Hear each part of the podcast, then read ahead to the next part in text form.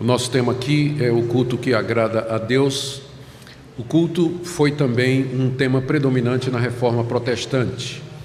Os reformadores entendiam que no culto desaguavam todas as convicções e doutrinas que eram mantidas pelos fiéis. No culto, a igreja expressa o que ela crê, ela publicamente manifesta o, que ela pensa a respeito de Deus e do nosso relacionamento com Ele. Para os reformadores, o culto era extremamente importante, extremamente importante.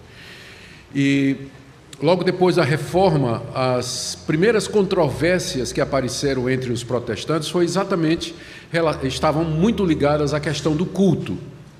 Havia um consenso nas doutrinas é, da soteriologia, mas a, a questão do culto começou a dividir quando luteranos e calvinistas e, e zwinglianos discordaram, por exemplo, é, do, da ceia e qual o seu significado no culto. E depois houve uma controvérsia, não muito tempo depois da reforma, que acabou dando origem ao que nós conhecemos como o princípio regulador do culto. O que aconteceu foi que a igreja da Inglaterra, a igreja anglicana, ela não se reformou completamente.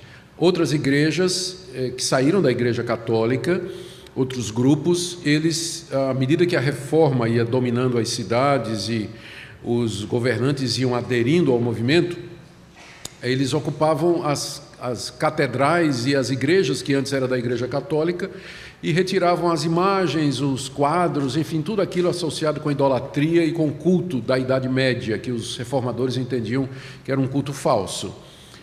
E aí começou a igreja da Inglaterra, é, ela não, não, ela não foi totalmente à frente com essa questão da reforma litúrgica e ainda manteve algumas imagens, algumas não que eram adoradas, porque não eram e não são na igreja anglicana até o dia de hoje, né?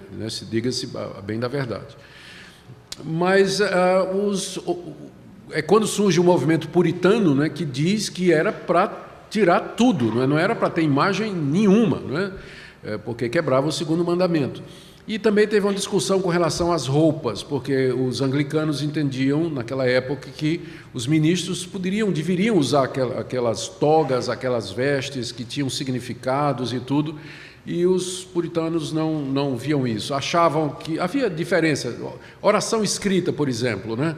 Ah, muitos anglicanos, pastores anglicanos, tinham a liturgia toda escrita e as orações eram escritas já para o ano todo, ah, com uma espécie de recitação, e os, alguns puritanos achavam que isso era tirar a liberdade do espírito, enfim, começaram a ter controvérsia. E aí foi quando, na Confissão de Fé de Westminster, que é a última das grandes confissões escritas, é, um capítulo sobre culto é, vem o que depois ficou definido como o princípio regulador do culto.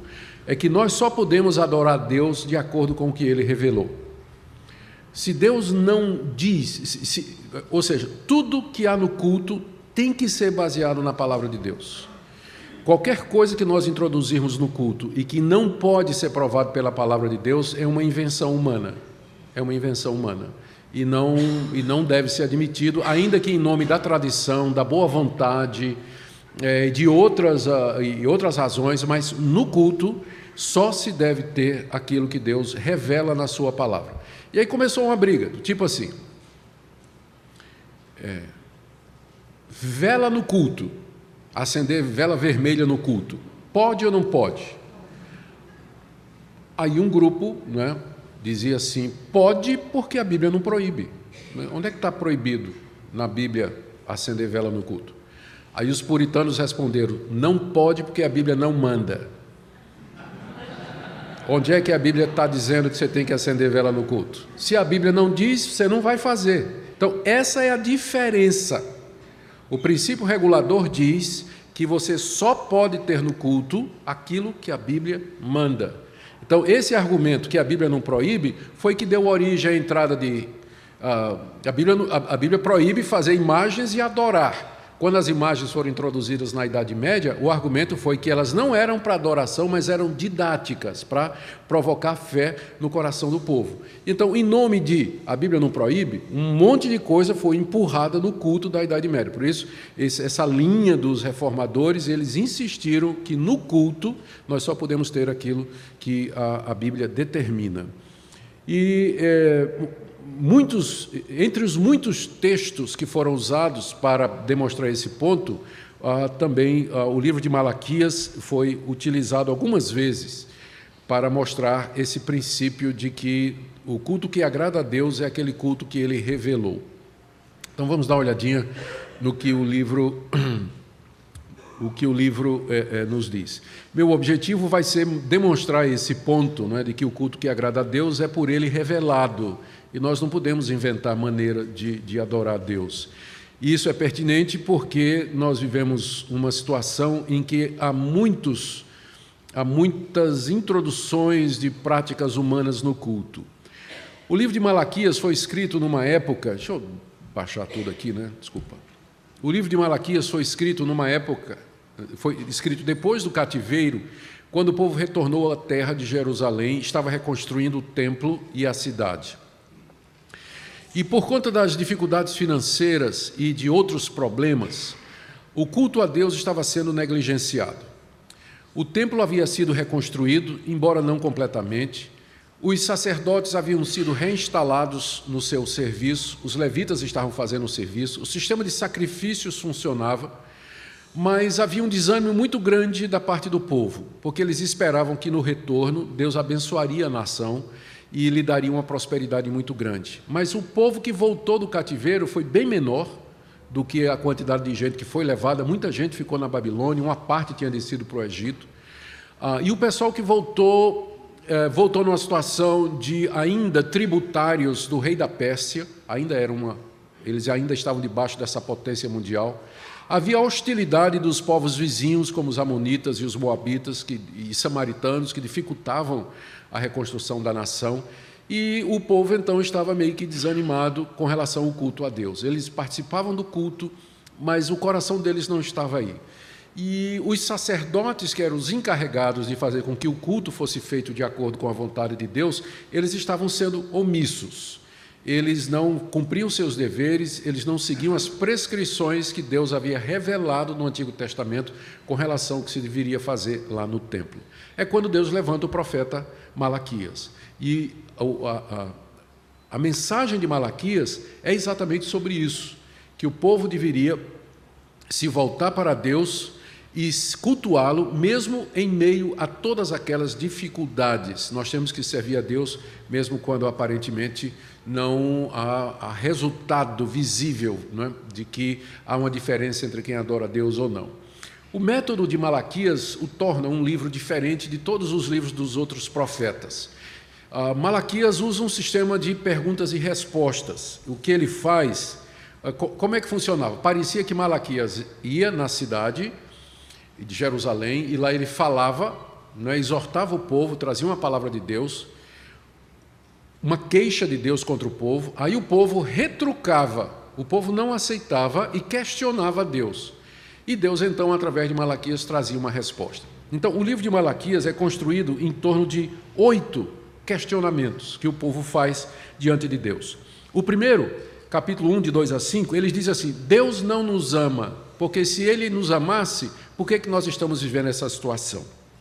Segundo questionamento, em que nós profanamos o culto a Deus? Porque Malaquias estava dizendo, vocês estão profanando o culto a Deus. E o povo pergunta, mas em que nós estamos profanando?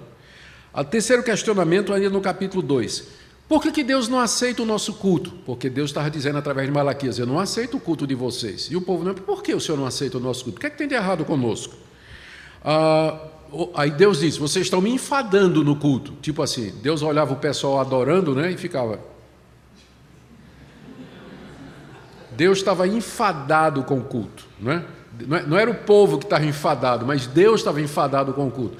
E Malaquias disse: Vocês estão me enfadando com esse culto aí, esse culto enfadonho aí. E o povo diz: Em que é que nós estamos enfadando o Senhor? Capítulo 2, 17 a 23.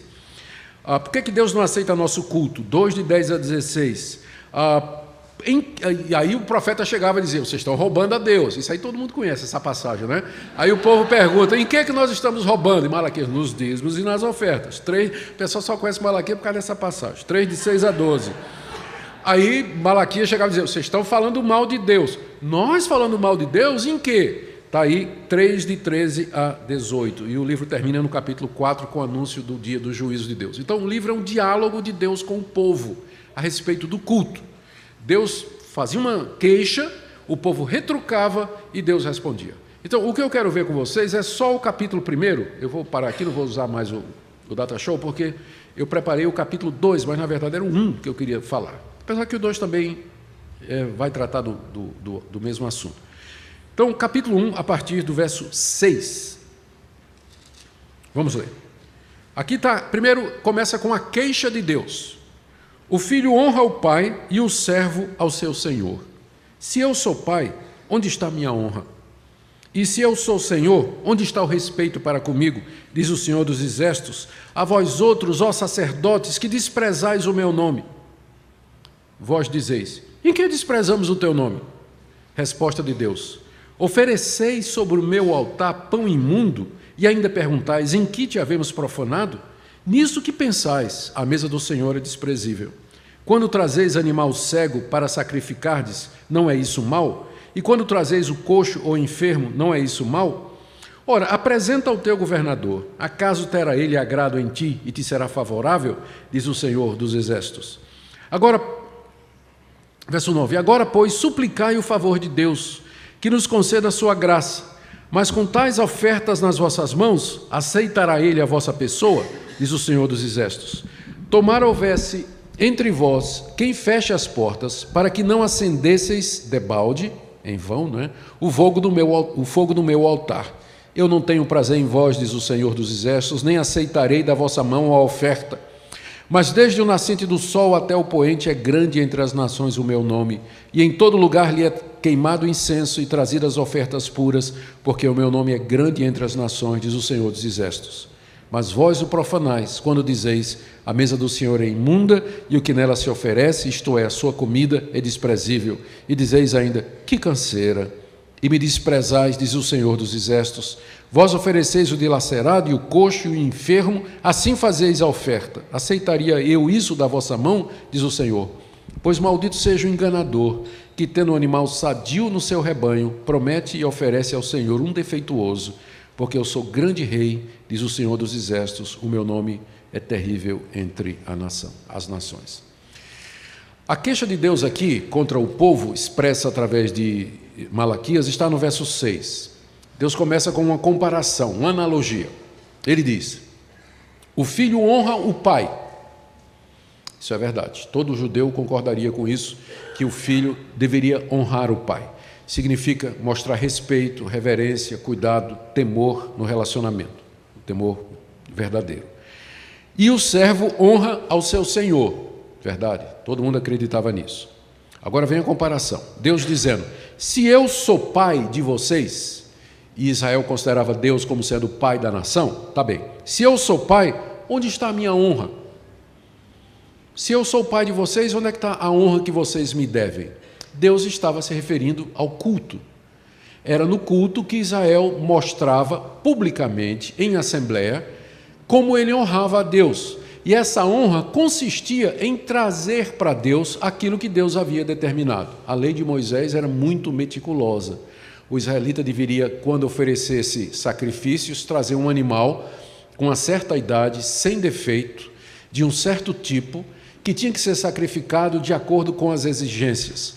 O pão que era oferecido diariamente sobre o altar, a mesa do, do, do pão, Uh, esse pão era feito segundo uma receita específica que Deus havia dito e dado a Moisés. O incenso, que era para ser queimado durante o culto, era também de uma receita que Deus havia dado, eh, de especiarias escolhidas por Deus eh, para sua composição. Tudo no culto havia sido revelado milimetricamente por Deus. O estofo da, no, no, lá no, no, templo, o estofo da, das cortinas, a tessitura, os desenhos que iam aparecer, a, a, maneira como o sacerdote se vestia, o sistema de, os passos que eram dados no sacrifício, que partes do animal era para ficar com o sacerdote, que parte era para ser queimada, que parte era para ser jogado fora, os deveres dos levitas, tudo estava muito bem especificado na lei de Moisés. Então, o povo de Israel honrava a Deus, cultuando-o de acordo com o que Deus havia dito. Era essa a honra que Deus queria. Vocês deviam estar me honrando, me adorando conforme eu revelei para vocês. Se eu sou pai, onde está a minha honra? E se eu sou senhor, estou ainda no verso 6, onde está o respeito para comigo? Vocês me chamam de senhor, mas a boca está dizendo uma coisa, as ações estão dizendo outra. Né? Vocês não estão me respeitando, porque se vocês me respeitassem, vocês fariam como eu disse, que eu quero ser adorado. Como é que eu quero ser adorado? Né? Verso 6. Diz o Senhor dos Exércitos a vós outros, ó sacerdotes. Essa palavra era dirigida, em primeiro lugar, aos sacerdotes, que eram os responsáveis pelo andamento do culto e para que ele fosse feito dentro das prescrições que Deus havia revelado. E Deus diz: vocês estão desprezando o meu nome, ou seja, o culto que vocês estão me oferecendo não está de acordo com aquilo que eu desejo. Olha a resposta do, dos sacerdotes e do povo: Em que desprezamos o teu nome? Em vez do povo se quebrantar, se humilhar e, e reconhecer o que eles estavam fazendo, eles retrucam a Deus.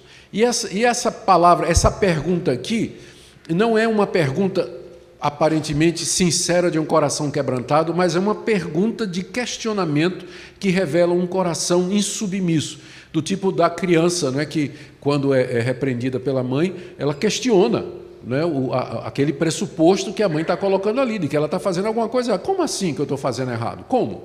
Em que, que eu estou fazendo errado? Então, é esse o tom da resposta. E o que nos impressiona da pergunta né, dos, dos israelitas, e o que impressiona é a paciência de Deus.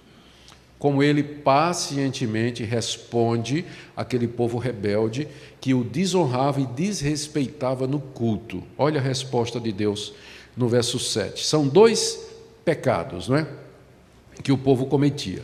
Ele diz, verso 7: Ofereceis sobre o meu altar pão imundo e ainda perguntais: em que te havemos profanado? Nisso que pensais, a mesa do Senhor é desprezível. Então, qual era o desrespeito e a profanação do culto? É que aquele pão que deveria ser oferecido segundo as medidas que Deus havia dado, e que deveria ser oferecido como sinal de gratidão e de respeito, o nome era o pão da proposição, Aquilo estava sendo feito de qualquer maneira, o pão que era oferecido lá era um pão que não é, estava de acordo com o que Deus havia determinado, e a atitude dos sacerdotes é: não faz diferença. Né? Como Deus diz aqui, vocês estão pensando isso, que a mesa do Senhor é desprezível, vocês estão desprezando a mesa, ou seja, os elementos do culto que eu determinei. E porque vocês não estão levando o culto a sério, vocês estão trazendo qualquer coisa, vocês estão fazendo do jeito que vocês querem. Então, é nisso que vocês estão me desrespeitando, não estão me cultuando como eu disse que eu deveria ser cultuado. Vocês estão me desprezando. E a prova está no tipo de coisa que vocês estão trazendo. Aqui do verso 8 em diante, nós vemos quatro argumentos que o profeta usa, Deus falando através de Malaquias, é, quatro é, declarações, argumentações, fica difícil catalogar isso, né? são quatro pontos né, do, do, do, discurso de Deus através do profeta Malaquias para o povo, é, é, expandindo isso, que ele estava insatisfeito, Deus estava se sentindo desrespeitado e ofendido com o tipo de culto que o povo estava trazendo. Então, no, no verso primeiro, é, ele fala a respeito dos sacrifícios, não é que é, não eram feitos de acordo com o que havia é, sido dito. Olha só, verso 8. Quando trazeis animal cego para sacrificar, não é isso mal? A lei de Moisés proibia claramente. Capítulo 15 de Deuteronômio, verso 21 eh, descreve que o animal a ser oferecido, ele tinha que ser sem defeito, sem mancha, tinha que ser de um ano, tinha que ser um animal o melhor do rebanho, separado do rebanho, porque aquele animal expressava a devoção do israelita e o amor que ele tinha por Deus, portanto, ele ia trazer do melhor, devia trazer do melhor, para oferecer a Deus. Mas agora, o que é que ele estava trazendo? Verso 8: o animal cego, que não que não, não ia ter mais utilidade, não tinha mais valor de venda, porque era cego, não é? E não servia se fosse, eh, se fosse um, um, um bezerro, não é? É, cego, provavelmente ele não teria validade mais tarde para ser usado para lavrar ou para fazer qualquer outra coisa. Então, como não ia ter utilidade, como não servia mais, então traz para Deus. Vamos levar o animal cego. Continuando. E quando trazeis o coxo ou o enfermo, não é isso mal? E não só o animal cego, mas o animal que nasceu aleijado, que não teria serventia, não tinha valor de venda, ou o animal que tinha ficado doente né? ficaram doentes. Então, o povo estava trazendo esse tipo de animal para sacrificar durante os cultos, porque grande parte do culto no Antigo Testamento era sacrifício de animal. Às vezes a gente imagina o culto no Antigo Testamento como aquele coral de levita de branco, né? com as harpas na mão, tocando, e os sacerdotes. Não, na verdade era um grande açougue era um grande açougue, onde animais eram sacrificados um atrás do outro, né?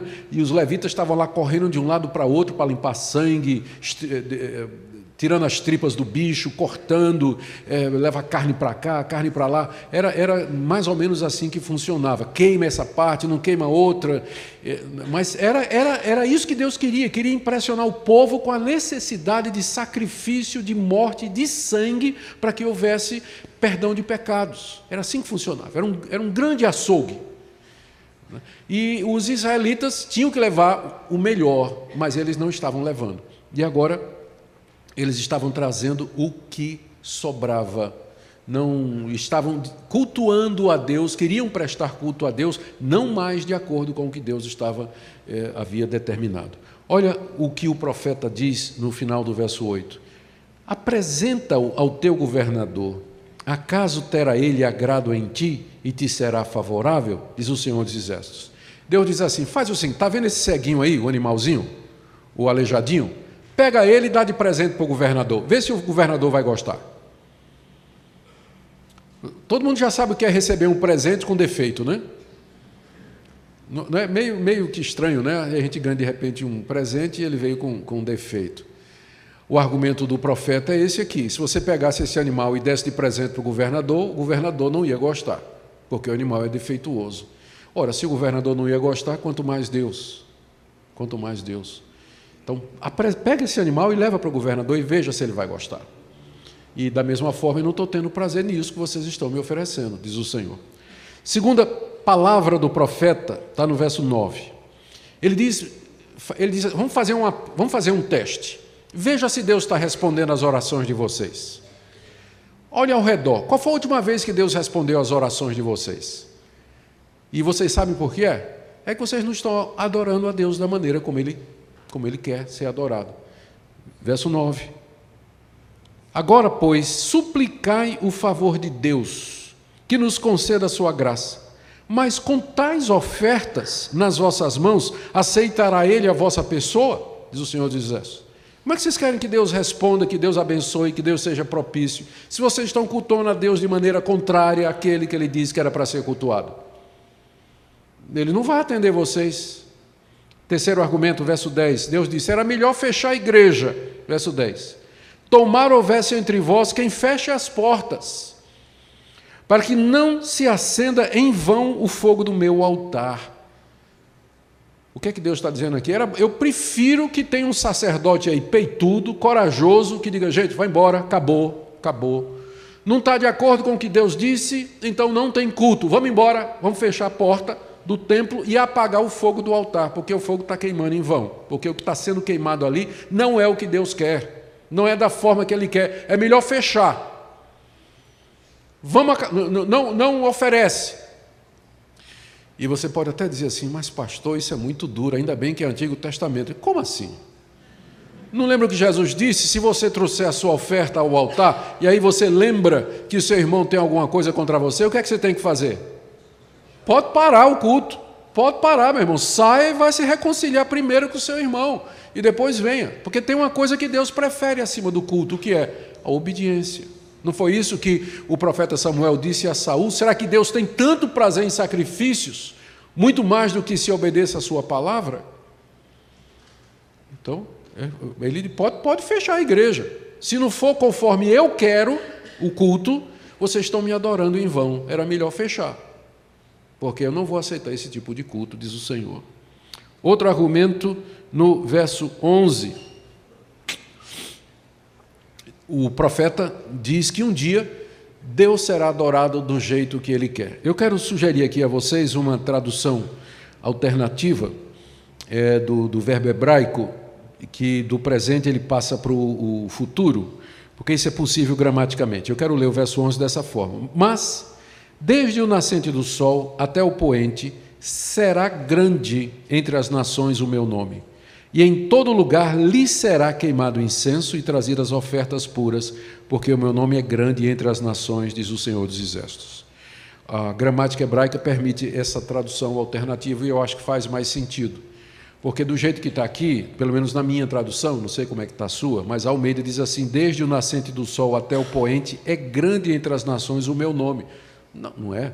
Deus não era conhecido na Mesopotâmia, no Egito, não era conhecido nas nações dos cananeus. Não é? Então, na verdade, a gente pode entender isso aqui como o profeta dizendo: Vocês hoje não estão me dando o culto do qual eu sou digno, mas um dia o meu nome será conhecido entre todas as nações, e um dia eu serei cultuado da forma correta. Um dia me trarão incenso e ofertas puras, e não essas que vocês estão trazendo, porque o meu nome é grande entre as nações, diz o Senhor dos Exércitos. Ou seja, o profeta aqui aponta para um dia em que Deus será cultuado em espírito e em verdade. E eu creio que ele estava apontando para a chegada do reino de Deus em Cristo Jesus, a constituição da igreja e finalmente o estado eterno, que é a próxima etapa no reino de Deus. Apontando para frente, para um momento em que esse sistema aqui ele seria abolido porque é imperfeito, onde Deus seria adorado em espírito e em verdade. E esse é o argumento. Vocês agora não estão me cultuando como eu quero, mas um dia eu receberei a adoração da qual eu sou digno.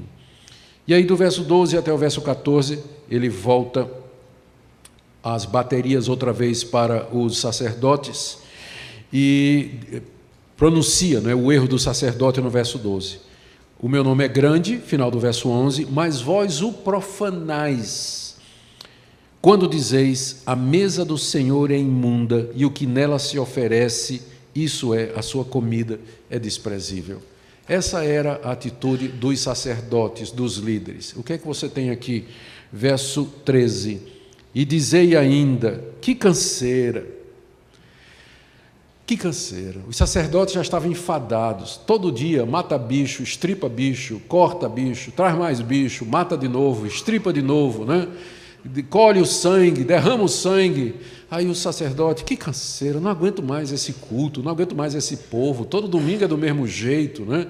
faz a mesma coisa, é a mesma pessoa. Todo, né? E aí eu tenho que achar uma forma nova, eu tenho que inovar alguma coisa. Esse negócio do jeito que Deus mandou não está funcionando. Eu tenho que achar alguma novidade, né? eu tenho que fazer alguma coisa para atrair o povo. Que canseira é esse culto. Né? Aí você está vendo de onde começa exatamente as inovações é quando os responsáveis pelo culto começam a dizer: que canseira. É monótono demais isso, isso não está dando resultado, né? Eu não aguento mais matar bicho, tem que achar é, alguma outra coisa que né, mude a situação. E quando os sacerdotes começam a dizer isso, que canseira, eles começam a desprezar o culto a Deus.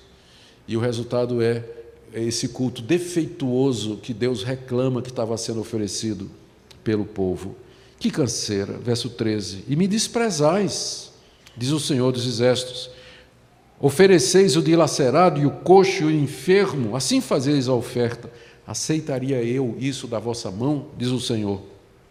Maldito seja o enganador, que tendo um animal sadio no seu rebanho, promete e oferece ao Senhor um defeituoso porque eu sou grande rei, diz o Senhor dos Exércitos, e o meu nome é terrível entre as nações.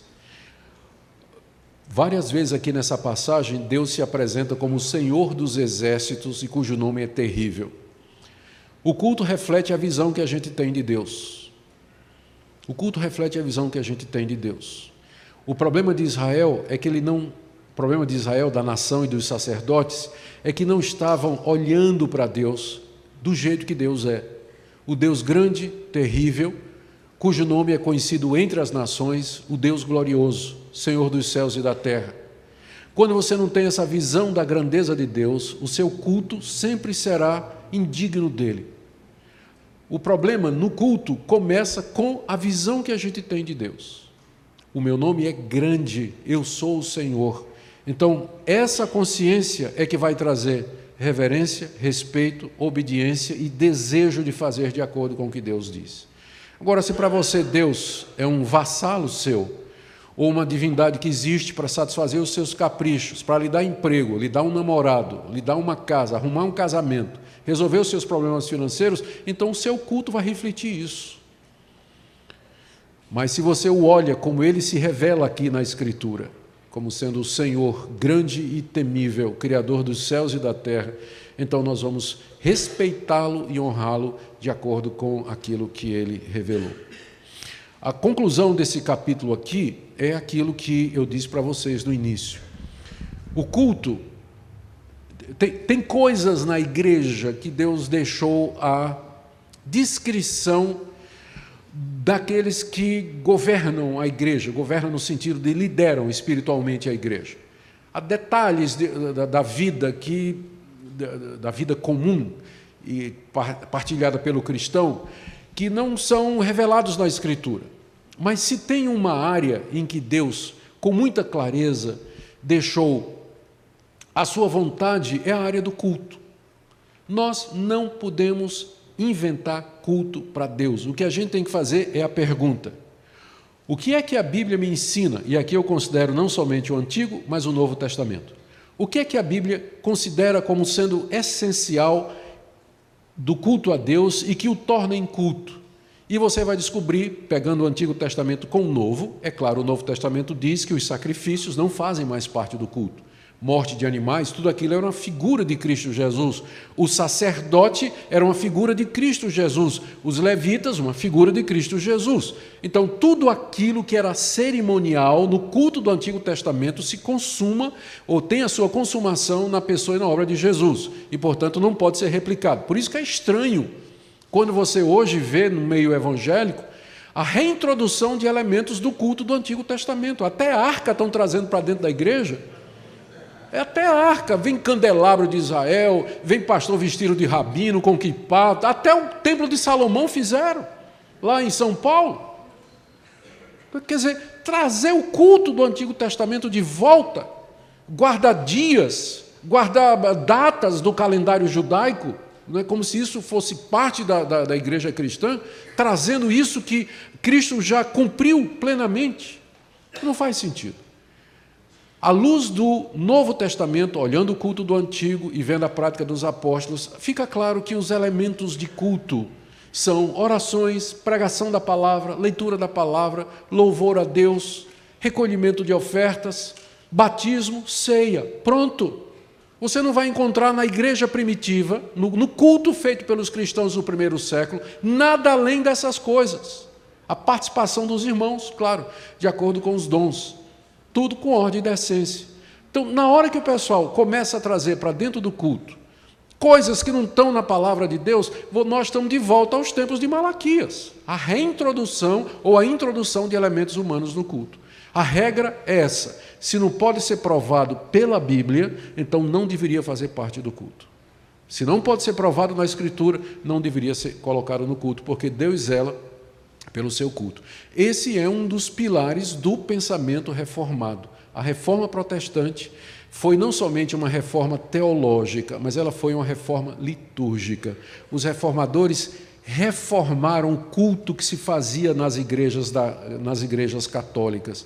Eles simplificaram, para vocês terem uma ideia, era, na, na, na, Idade Média era comum a dramatização dos mistérios, ou seja, tinha grupos de atores profissionais que durante o culto encenavam os mistérios. A argumentação do clero é que o povo era ignorante e o povo não entendia a pregação do evangelho. Então vamos trazer encenação. Os reformadores aboliram com isso. O culto era em latim. E os reformadores disseram: tudo que tem no culto, com base em 1 Coríntios 14, né, se alguém fala em línguas e não tiver interpretação, fica calado na igreja. Então eles dizendo: o culto em latim é uma violação de 1 Coríntios 14, porque ninguém está entendendo nada. Então eles tiraram o culto em latim e passou a ser o culto em língua vernácula, né? na língua do povo. Na língua do povo. Ah, e todas aquelas cerimônias, a entrada do sacerdote, carregando aquela cruz, balançando aquele incensário e tudo, eles dizem, onde está isso na escritura? Não tem nada disso, fora. Limparam tudo. E vocês sabem como foi, é, qual foi a. Teve um tempo que. É... Teve um tempo que na, na, na reforma, quando estava no meio da reforma, é uma história interessante, é, que houve um episódio que provocou a, a, prática da, do, do povo ficar em pé, não se sentava mais. Quando a reforma protestante começou, todo mundo ia para a igreja, levava um banquinho de três pernas. O pessoal levava e se sentava. Aí teve um bispo lá, que, católico, que entrou lá, estava numa igreja que estava pensando a respeito da reforma, e ele começou a falar a respeito do Papa e querer defender o Papa, e uma moça pegou o, o, o, o tamborete em três pernas e jogou na cara dele. Então, a partir dali, foi proibido entrar com um banquinho na igreja. O pessoal tinha que ficar em pé. Porque os caras estavam com medo de levar tamborete na cara, né? Se dissesse bobagem. São histórias que a gente lê na reforma protestante, são engraçadas. Mas houve essa reforma litúrgica, não é? é se tirou do culto todas estas coisas. Alguns reformadores chegaram ao ponto de dizer que não queriam os corais da Idade Média. Tiraram coral, não canta, não, canta, não tem onde é que está isso no, no Novo Testamento. Não tinha coral no Novo Testamento. Instrumento de música era coisa do antigo, não tinha instrumento de música no culto do Novo Testamento. Aí já foi, aí começaram a brigar entre si os reformadores a respeito disso. Mas até hoje tem linha dentro da reforma que acha que na, na, na, no culto você tem que cantar a capela, não é? E sem coral e tudo mais. Eu pessoalmente não sou dessa linha e nem é a IPB, embora tenha alguns dentro dela que pensam assim. Mas o ponto que todo mundo concorda é: o culto tem que ser de acordo com a palavra de Deus revelada, porque se não for, ele não é agradável a Deus, por mais bem intencionado que a pessoa seja. Boa intenção não satisfaz os requisitos do culto, como Deus nos revela. O que nós vemos hoje, concluindo, o que nós vemos hoje uh, no meio evangélico é uma violação flagrante disso. A gente vê como que se os protestantes estivessem voltando para o tempo antes da reforma, introduzindo nas igrejas práticas que os reformadores já aboliram, já disseram que não, não era, não faz parte do culto a Deus. E ah, isso provoca a necessidade de outra vez trazer esse princípio da reforma, né, da simplicidade do culto, o princípio regulador, para que nós possamos adorar a Deus em espírito e em verdade, como Ele deseja, sem acréscimos humanos. E o nosso desejo é que Deus eh, nos abençoe nessa, nessa purificação do culto né, que nós precisamos fazer para que mais e mais nós agrademos ao nosso Deus. Vamos orar. Senhor Deus, nos ajuda a te cultuar conforme a tua revelação. Pedimos que nos guies nisso com humildade, sabedoria, equilíbrio, fazendo aquilo que te agrada. Livra-nos do mal, Senhor. Abençoa o teu povo aqui no Brasil, em nome de Jesus. Amém.